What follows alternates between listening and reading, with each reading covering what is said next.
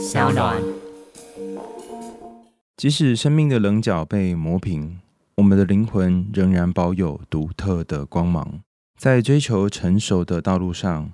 我们并不是失去理想，而是学会了更深度的理解与欣赏。嗨，欢迎来到我的森林，我是很可爱又很可口的海苔熊。海苔熊心里话，在这里陪着你。各位听众朋友，大家好，欢迎回到海苔熊心里话，我是海苔熊。你曾经在人生的道路上觉得迷惘吗？你不知道今天到底要做什么，也不晓得自己为何而活，甚至是不确定下一步该往哪里走。你曾经有这样的感觉吗？在今天的节目当中，我们将一起探讨一个令人印象深刻，而且又有一点哲学意涵的问题，就是当我们的人生，当我们生活里面充满各种挫折，甚至觉得好像自己年少的时候那些边边角角已经被磨平了，那这个过程到底是在成熟，还是是在逐渐失去理想呢？我们今天会来跟大家聊聊一封叫做“冰”，就是冰块那个冰哦，冰的信件。然后透过他的生命经历，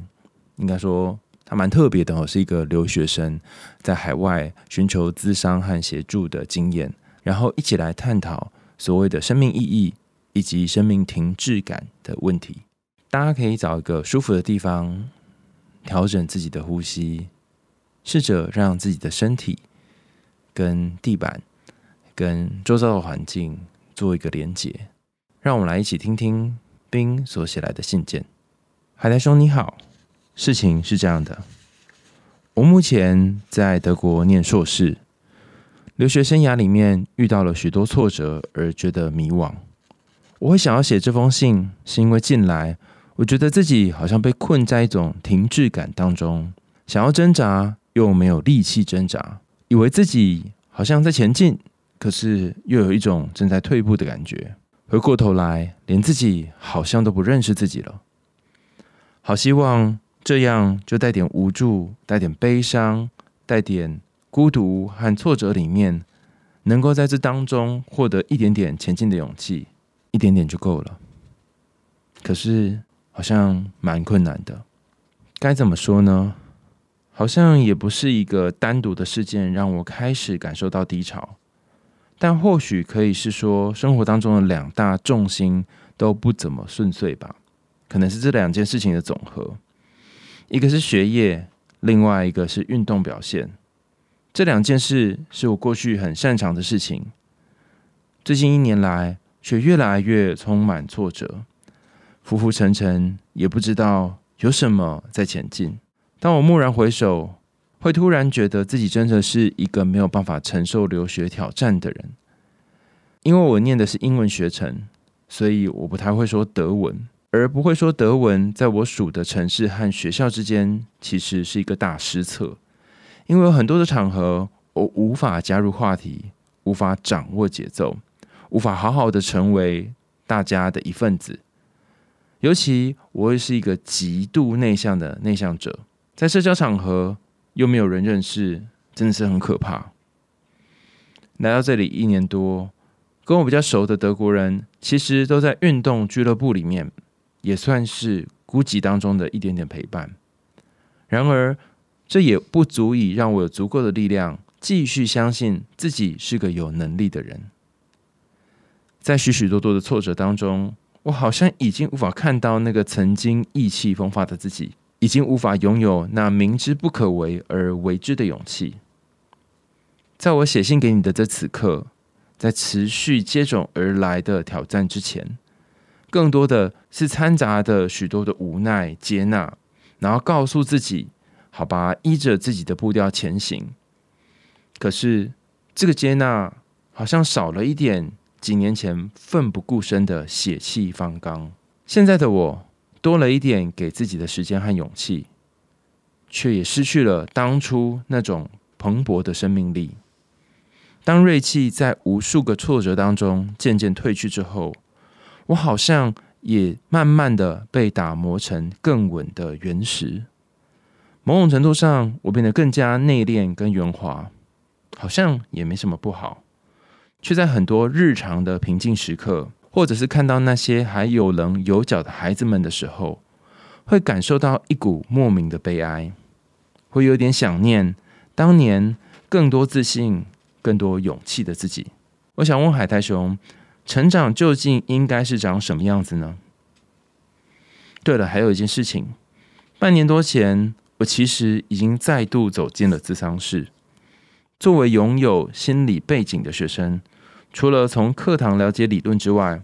我也很幸运的曾经拥有过一段不短而且有品质的咨商关系。然而，这一次是我第一次用英语进行咨商，对我的咨商社来说，也是他的第一次。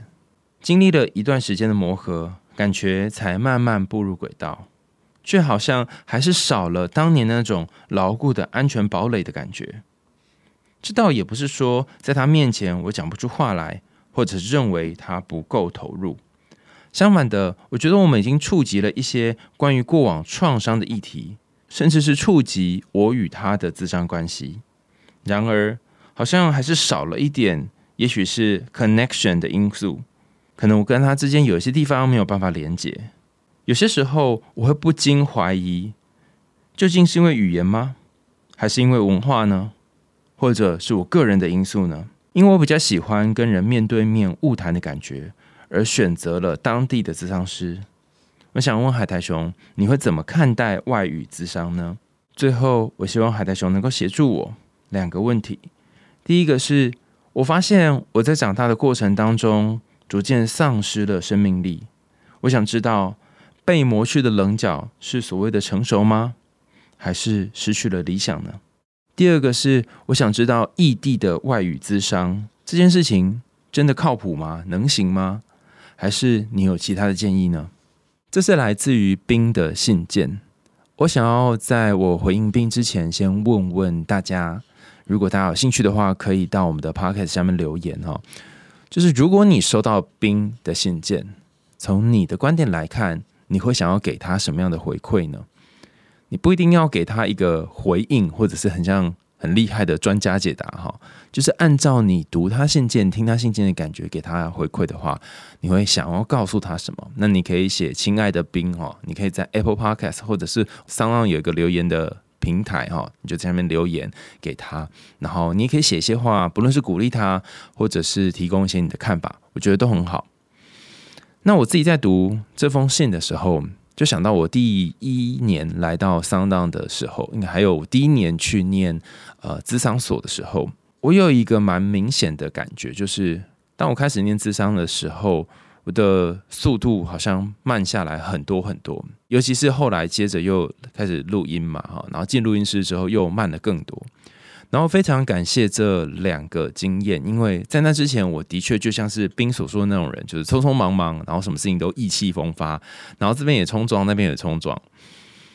那随着时间呢，我发现哈，自己好像变成一个老人了。我觉得要从年轻的血气方刚，一直到接受自己老了，这其实是一件很不容易的事，因为你等于要发现自己的身体机能开始下降，你要发现自己开始讲话变得缓慢。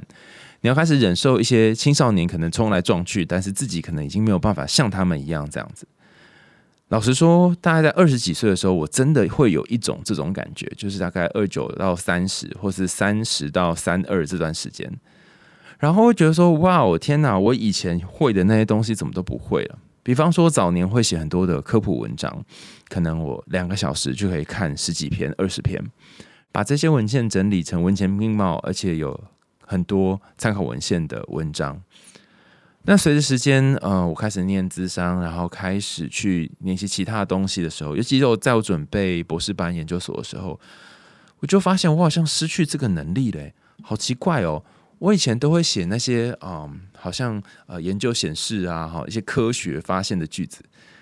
但是开始念智商之后，这些句子不知道为什么都消失了，因为我发现我在读的这些材料好像。都不提供这相关的句子，他可能会说，或许是，可能是，哈，就是一些很柔软的句子。那这些东西是我以前非常排斥的，甚至我在想说，诶，我怎么变成那种我最讨厌的人了？为什么会用最讨厌人？就是我以前很讨厌那种心灵鸡汤，有没有？就是啊，这个你们可以用怎么做啊啊，然后大家可以接纳自己啊，爱自己啊。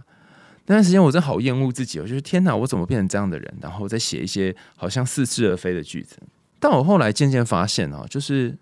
你的不同内容会吸引不同的人，然后不同人生阶段也会有一些人离开你，有些人继续留下来。那我从开始写文章到现在开始，嗯，算是出道嘛，哈，至今也经历了很多次的变化。然后有一些人是从很久以前就开始一直听、一直看到现在，有的人是后来陆陆续续加进来。但我发现一个点，就是说，的确有一些人他们在读这些科学文字的时候会有一种扎实感，但也有一些人他们比较需要透过这种文字的安慰跟呼呼。那我从呃把自己当成一个科普。的写作者，然后转为一个算是在写心理相关的写作者，然后再来做 podcast，这个这个路途真的是经过很多心理的波折，就会觉得说，哈，张正好吗？我要放下我已经会的东西吗？但我会回过头来想想，十年前的我跟现在有什么不一样的时候，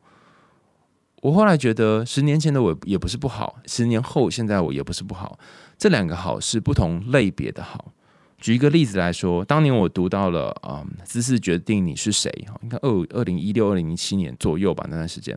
那段时间是我看最多心理学还有最多身心相关的书籍的时候，会夹杂一点科学，然后夹杂一点智商相关的书，然后我就发现有一个研究是那本书的作者 Amy Cuddy 啊，他的书也是有一些争议哦，有的人认为他的研究好像不够严谨。但是他引用其他人研究，我觉得很有趣哦。他说，当你在一个空间里面讲话速度如果越快的时候，表示你是越没有自信的；越慢的时候，其实你可能是比较有权力、比较有自信的，因为你相信对方会听你把话讲完。那我再回来对照我的生活，我发现政治人物讲话都很慢，然后我发现那些在呃家里面的长辈讲话也似乎平均而言比较慢。那小朋友或青少年通常都会讲很快。我就在想，哎，会不会有一种可能是，当我们匆匆忙忙，然后有棱有角的去冲撞做很多事情的时候，其实那个底下是藏着一点不是那么有自信，不是那么能够接纳自己呢？那当然也有很多老人，就是 到了年纪之后，还是对自己没有自信了哈。但是可能是别的样子，或者是说他们依然是讲话很快。然后又思考了一件事情，就是说，哎，好像呃，我自己在放慢速度的过程当中。似乎也变得比较舒服一些，然后这个放慢本身对我来讲是有帮忙的。就像你在信件里面谈到的，就是你会有很多日常的平静的时刻，你会有很多跟自己相处的时间。那这些随着成长而来的这个放慢速度呢，有点像是小时候我们不是做过那种化学实验，然后你把。溶质丢到溶剂当中嘛，哈，然后就它就变一个溶液嘛，哈，大家还记得嘛，哈，就把粉啊丢到那个看是什么液体里面，然后搅搅搅搅搅拌。那有些如果过饱和的话呢，它就会慢慢沉淀在这个瓶子的底下。我觉得好像到了一个岁数之后，我们要做的并不是去搅拌更多的溶质进来，溶解在这个液体当中。而是随着时间，让那些没有办法溶解的东西沉淀。这个学习的过程可能会变有点缓慢，因为如果你在不加溶剂的情况下，那你只能靠自然的增散，然后让这个里面的液体越变越少嘛。可是因为这个里面的溶剂的成分可能越来越少，然后会吸出更多的溶质，所以。此时你就要再加其他的溶剂，比方加水啊，或加什么酒精啊，别的东西，让它可以再把下面残余的溶质也给它溶解掉。啊，讲起来好像很复杂哈，进入了理化课。但我想要说的是，对我来说，在生活当中去学一些东西，或者是去叛逆一些东西，有点像是在呃杯子里面加入一些料。然后，如果我们给自己一些休息的空间或休息的时间，它比较像是加入一些水。或是加入一些溶剂，我们不能够都是在加料的过程，因为有一天你会累死；但也不能够 always 在加水哈，因为这一杯哈会变得非常的呃没有味道。所以如何在这当中得到一个平衡是不容易的。但我发现，在啊有一定岁数之后，大部分都是那个沉淀的过程。透过沉淀，你可以看到很美的一些结晶在底下。透过沉淀，你可以看到过去这段时间你到底学会了什么，或者是有哪些东西是你还没有熟练的。所以我并不觉得，呃，在你的故事描述当中，这一个成长的经历它一定是负面的。所以我想要先说，你并没有失去了生命力，而是你的生命力正在转换形式。这个转换是用来适应新的生活和新的挑战。你在信件当中也谈到了，原本你很擅长课业跟运动，但似乎遇到了一些瓶颈。什么时候我们会去做调整呢？哈，根据皮亚杰理论，有一个叫做呃同化与调试嘛，哈。那调试的过程通常是来自于我们面临一个新的情境，那我们过往的生命力已经不足以去面对目前所出现的困境。就像是我们在好多集童话故事里面都有谈到的，主角可能以前用某一个方法是有效的，但后来他随着时间发现这个方法是没有效的，于是他只好。得要想出一个新的方法，但这个过程是辛苦的。举例来说，我最近常常举这个糖果屋的例子，我觉得我的人生可能到了这个糖果屋的阶段，因为以前一开始比较常举小红帽，在糖果屋就是那个汉塞尔跟格丽特故事当中，大家可以去听前面那一集哈，很很早的一集，里面有谈到这两个孩子他们第一次被丢包在森林的时候呢，其实丢的是小石头，然后回来的时候可以找到。但第二次因为来不及拿小石头，所以他丢的是面包屑，就没想到，呃，回家的路呢都找不到，因为早就被乌鸦或者是野兽把这个面包屑给吃走了。也就是说，哥哥的这招哈丢东西然后引路回家的这个方法已经不适用了，他们得去开发出一个新的方法。那在那几堂国物的故事里面谈到是说，诶，哥哥如果把它当成是一个刚强的阳性力量，然后妹妹如果当成是一个比较柔软的阴性力量的话，会不会以前那些呃很血气方刚、坚硬的这些利器，已经没有办法再达到你要去的位置了？你得要转个位置，你得要让妹妹，也就是那个比较阴性的部分出来。那我不确定对你来讲的阴性是什么哈，但或许有一种可能是那些自我接纳、那些相信自己、那些给自己一点空间。可能就是某种程度上面的呃阴性的部分，我不确定了。你可以感觉一下你自己的阴性是哪一块，不是那么全力的去反抗，不是那么全力的去抓住自己。就像你前面谈到的，你跟这些嗯在那边的伙伴哈，可能很多是运动俱乐部的朋友。如果你是一个很内向的人。或者是呃，现在听众有些是内向的伙伴哦，你大概就会很清楚知道说，在一个公开场合要跟大家好来好去，或跟大家在那边聊天是呃一种很大的压力，因为你得要戴上某种面具。所以现在似乎来到一个人生交叉点，是说，哎，当然你已经在那边念书念了一段时间了，有没有一种可能是你不需要在这里特别去把诺啊，特别就去让你的人际关系做个很多交织的这种经营，你可以。留许多时间开始给自己，就像很多台湾的大学生，可能在大一、大二的时候会参加社团活动，但到大三、大四之后就开始潜心念书。所以你可以想想，继续跟大家混在一起这件事情本身是目前的你想要的吗？再来，我觉得还有一个点也很有趣哈。有些时候，我们拼命想要去抓的东西，并不是我们真的想抓的，而是我们为了逃避其他事情。比方说，你肯逃避运动，所以你逃去在这个人际社交的领域。所以，我觉得你要评估一下，会不会有些地方是你正在逃跑的地方。回过头来想想，你说被磨去的棱角到底是不是成熟呢？好。我觉得我们人生会经历不同的阶段，然后想法和行为方式都会随着生命经验而有一些变化。比方说，早上收到了一封信件，然后里面谈到说，诶，他认为这个心理学是科学，呃，可是有一些人认为心理学不是科学，那到底是还不是呢？哈，以前我就会给一个是或不是的答案，甚至是在我一开始写泛科学的时候。因为是一个科学平台嘛，然后我也很坚信说心理学是一个科学，但而且在其实老实说，在我们念那个心理学课的时候，我相信你很清楚哈，它定义就是它是研究人类日常行为与心理历程的一门科学，它最后就写科学了嘛。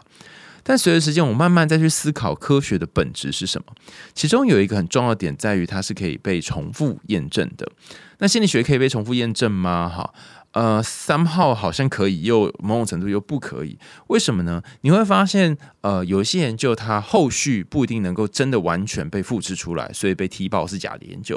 有一些研究它是基于一些很大师、大咖级的理论，诶，你会发现，嗯，好像跟现在的状况又有点不一样。甚至有些研究它是基于在某些特定的时空背景跟某些环境条件的限制下才能够完成的。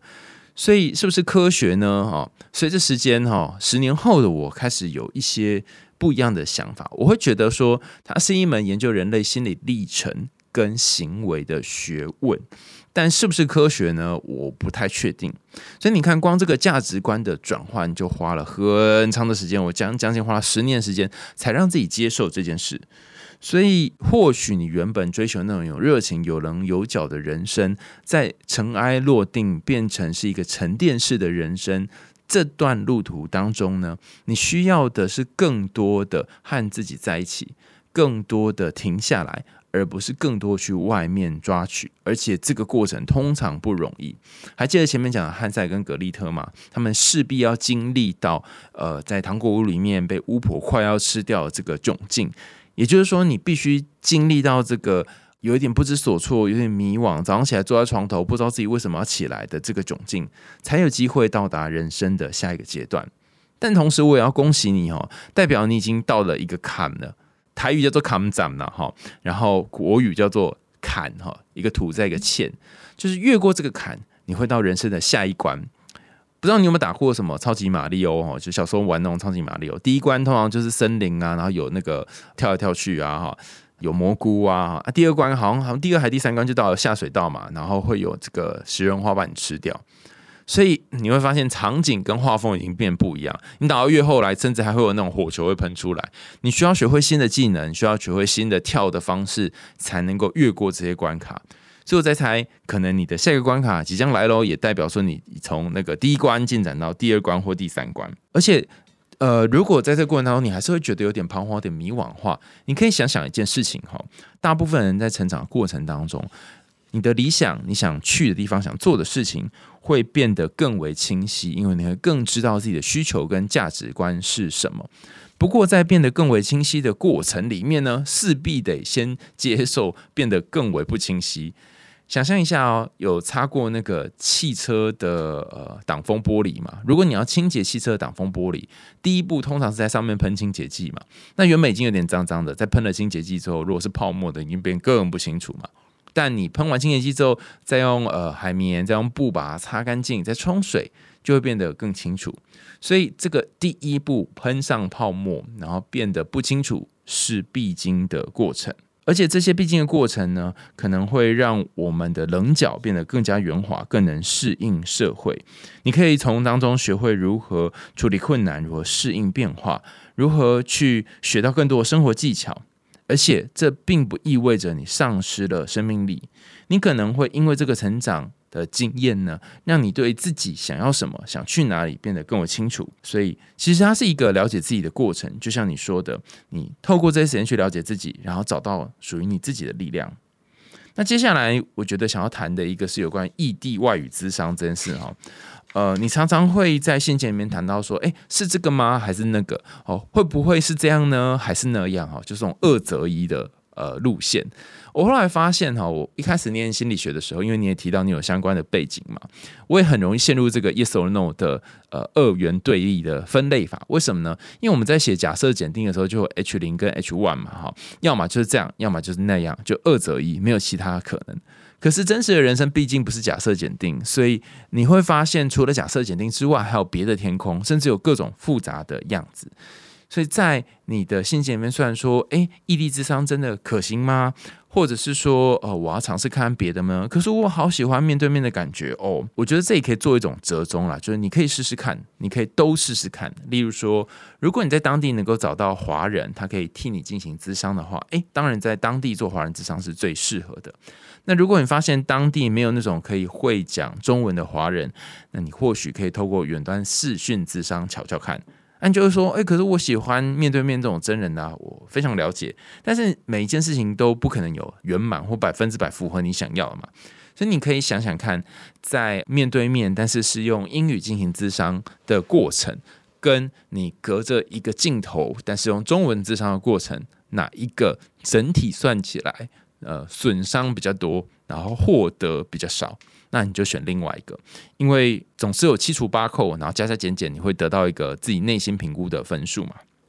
好，那我另外这里要分享一个点哦，是。呃，我之前有一个老师哈，他在呃国外职业，那那段时间呢，他的英文也是蛮烂的，但是当地人的英文甚至有些是讲那种很很奇怪的口音哈，他根本就听不太懂。他在里面是当治疗者的角色哈，他就那国外实习嘛，在里面当治疗者，所以来现场被他治疗或咨商的人呢，可能都是呃讲的母语不一定是中文哈。那他就跟我们分享一个经验哈，老师说有些时候语言不通或语言没那么通，的确没有办法进入很深的内在地方，因为呃，智商就是一个用语言来做治疗的媒介嘛，哈。但他发现有一个好处，就是呃，尤其对于那种很敏感和钻牛角尖的人来说，由于自己的语言呃，可能没有办法向对方去到这么深的位置。好处是呢，他可能就没有办法，呃，跟对方在沟通过程当中想太深，然后也不会因此而钻到太里面去，而且甚至是这个来谈的当事人，他必须用其他的词汇，其他更简单的话来表述他的感觉。那这个重新表述就已经是撼动了他原本的词汇。比方说，我现在很悲伤，可以说 I'm sorrow，但是他也可以说 I'm sad，或者是。I'm feeling not good，就是我觉得不好，这些都是一个可以描述的句子。但是你会发现，哎，随着我们刚刚讲 sorrow、sad 跟 not good，就已经有一些小变化了嘛，哈。那如果你的英文程度很烂，或对方英文程度很烂的话，你被逼迫只能用呃很很 long 很广的英文去描述的话，诶，会不会反而提供另外一种视角跟观点呢？当然，我觉得我的老师的经验不一定能够跟你 match 到哈，因为。嗯，你可以想象他来谈的这个当事人，他们是 native speaker 嘛，就是说他们主要的语言就是用英文。我不确定你跟你的治疗师是不是这样，但至少你自己的主要语言就不是英文了。所以我在猜你那个格格不入的感觉，或是有个地方哎，好像哪里卡卡的，可能也跟你自己的母语不是英文有关。哈，因为你没有办法用这么多的英文词汇来描述。所以我还是觉得你可以都去试试看，多方尝试线上的或现场的，然后看看哪一个比较像是你的菜。那我觉得你的信件当中提出一个很值得讨论的点呢，叫做停滞感。停滞感是怎么形成的呢？蛮好奇，我去找一些相关的理论哈。呃，我不知道大家有没有曾经。内心形成过这种停滞感，你觉得你好像是一颗石头或是一个叶子，然后卡在河流的上半段或下半段，然后被那个河床给卡住。不知道为什么水虽然一直流下来，但是嗯自己都没有办法前进，没有办法前进。好。那停滞感其实是一种呃，感觉自己停滞不前，然后没有办法进步，甚至是在某个层面上好像陷入了情绪当中。那他可能可以用许多的理论来解释啊。第一个是呃很有名的 Firstinger 的认知失调理论。我们人会努力的希望自己的行为跟认知保持着一致性。会希望我们的期望跟实际经验之间是一样的。例如说，你希望在课业上面取得成功，但你在课业上有真的取得成功吗？哈，好像没有。所以，当你的课业遭遇到困难的时候，你就会觉得说啊。嗯，我是不是停滞不前了？所以停滞不前这个是一个想法嘛？那这个想法是为了符合你的课业或者是运动，现在刚好卡住了。如果你的生活或运动、呃课业都在前进，你通常也不会觉得你自己在停滞不前嘛。所以第一个，我觉得可以从行为下手，因为你的行为或你的现状会影响到你对这个行为的认知和感觉。第二个是，我觉得或许你的年龄开始来到了一个认同危机的阶段哈。Ericsson 虽然在十几岁到二十几岁写的是不同的呃认同危机，但在他的理论里面谈到说，每一个人人生都会经过一个特殊的阶段。那我在猜，你可能现在正在重新找自己的认同，就是有认同一、认同二、认同三、认同四哈。那以前可能是认同一，想要进展到。呃，认同二点零这样哈，那这个过程是辛苦的，也就是你得要学会一些过去你不会的东西，这也是为什么你目前好像有种进退维谷的感觉。第三个是目标阻碍哈，在做这个社会学习理论的一个大师叫做 Bandura，我猜你应该有听过哈，他提出了一个自我效能理论哈。一个人的行为环境和个人因素这三者之间呢，会有一些特殊的交互影响。例如说，你的目标如果受到阻碍，然后你发现自己没有能力克服这些阻碍的时候，你就会产生自我效能感比较低落的状况，就啊自己办不到啊，卡住了啊，哈。那你可能就会因此对自己失去信心，有一种停滞不前的感觉。以你的例子来说，就是帮自己的运动呢设定一个成就，但你一直没有办法达到，所以你就觉得自己很烂。那另外一个，我觉得你信件当中也提到一个很关键的议题，叫做我们什么时候会有生命力丧失的感觉呢？虽然我在一开始跟你说，哎，我不觉得你生命力丧失啊，但是我讲没有用啊，哈，要你觉得才有用。所以。呃，生命力丧失到底是一种什么样的感觉呢？哈，我觉得有一个概念哦，过去比较少提到，这个概念叫做原生家庭可能会影响你的生命力丧失。为什么呢？哈，童年如果你经常被告知说要压抑自己的感情、压抑自己的情绪的话，你可能会忽视表达自己的情绪，你压在心里不讲。然后呢，久了以后哦，因为你忽视表达嘛，那忽视表达最简单的方法就是把情绪呃压到底层，感觉不到，所以你就长大以后开始对于这些感觉非常的迟钝，然后非常无感。那无感久了呢，你就开始忽视说，哦，自己可能有一些需要或者是期待，因为反正你只要有期待就会有伤害，期待就会有失落，所以你就想说啊，算了啦，不要期待好了。那再久一点呢，你就很容易在你的生活当中遇到一些困难或挫折的时候，直接掉到很差的地方。为什么呢？因为你已经压抑太久了，过去那些东西可能会全部涌现。再来呢，就是情绪也是一种自我认同的方式。比方说，我是一个能表达自己情绪的人，我是一个不能够表达自己情绪的人。如果你生活当中不断被压抑，自己的情绪表达，我们想象一下，如果有一个人他从头到尾都是平平淡淡的，没有说出任何的东西是含有情绪的，你会不会觉得这个人很无聊？你会觉得这个人他到底在干嘛？哈，所以这个对自己贴的标签，我是一个有趣的人，或是我表现很多情绪的人，哈，你对自己贴的这个标签很重要，哈。如果你希望自己是能够有更多情感更丰沛的人的话，你你可以跟自己做一个小暗示，说我是一个情感丰沛的人，像这样子。那第三个是，我觉得它跟身心状况可能有关哈。如果大家有听过前面的一些信箱，就会知道说，忧郁症其实跟你的活力下降是有关联的。比方说，你什么时候不想吃，什么东西都不想做，然后每天都躺在床上，可又觉得躺在床上很烦，就是反正就这样也不好，那也不好。那这种时候呢，很可能你就要去想想看，最近有没有什么事情卡住你，然后什么事情让你陷入这个忧郁当中。当然还有其他种可能性，比方说你可能有经历过一些创伤，或者是你人生目标开始有一些转换。以前对你来说好像很感兴趣的那些东西，已经不感兴趣了，所以就是去找下一颗兴趣的时候。刚刚讲这些都是很有可能会造成你没有意义感的原因，但不论如何，我觉得真正的答案在你自己身上。你可以想想自己什么时候会特别感觉到无力感，例如说在比赛完吗，还是在考完考试之后呢？你就可以大概感受到这个前因后果可能的关联是什么，而不是就是很单纯大略的写下我最近感觉到无力感这样子而已。那最后我想要回答一个问题哦，也就是我一开始问大家问题：大家觉得什么是长大？你认为什么是长大？大家可以在留言处哈先留言，如果你可以按个暂停，说，哎，对你来讲什么是长大？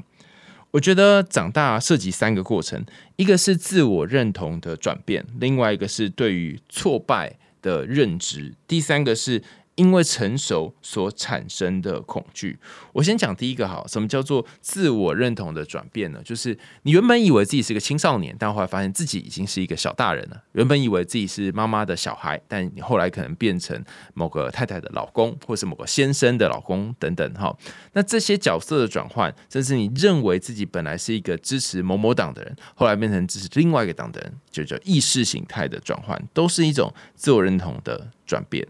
好，那这个自我认同的转变呢，就是长大当中必经的一个旅程了哈。如果你没有改变的自我认同的话，那我我觉得很难想象说，哎，这样的情况下是怎么怎么长大的？那你可以想想，十年前你跟现在你是不是已经想的很不一样了呢？好，那第二个我觉得呃跟长大有关的概念叫做对于失败跟挫折的认知。我发现你在课业跟运动上面都受到了一些挫折。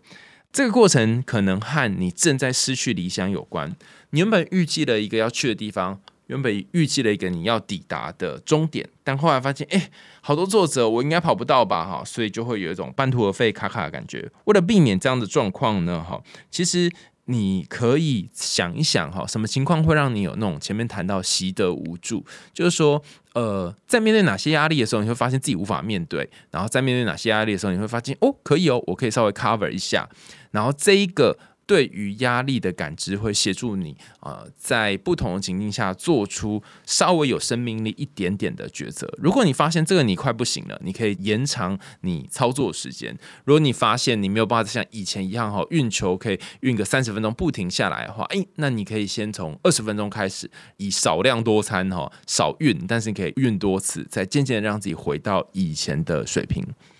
那第三个，也就是最后一个哈，就是我觉得长大他必然会面临所谓的生长痛，也就是成长的恐惧，因为你在呃信件里面描述说，你好像变得更内敛、更圆滑了，可是那些以前的血气方刚似乎都不见了。那前面有谈到说，可能跟呃你的自我认同转换有关，但我想要讲的是说，呃内敛圆滑是一种个性，血气方刚也是一种个性。那你以前可能习惯住 A 房子，但是现在得要搬到 B 房子住了。搬到 B 房子不代表说不好哈，而是你选择用另外一种方式在过生活。然后在生命遇到其他的困难跟挣扎的时候呢，寻找其他的方式来应应这些挣扎对你带来的影响。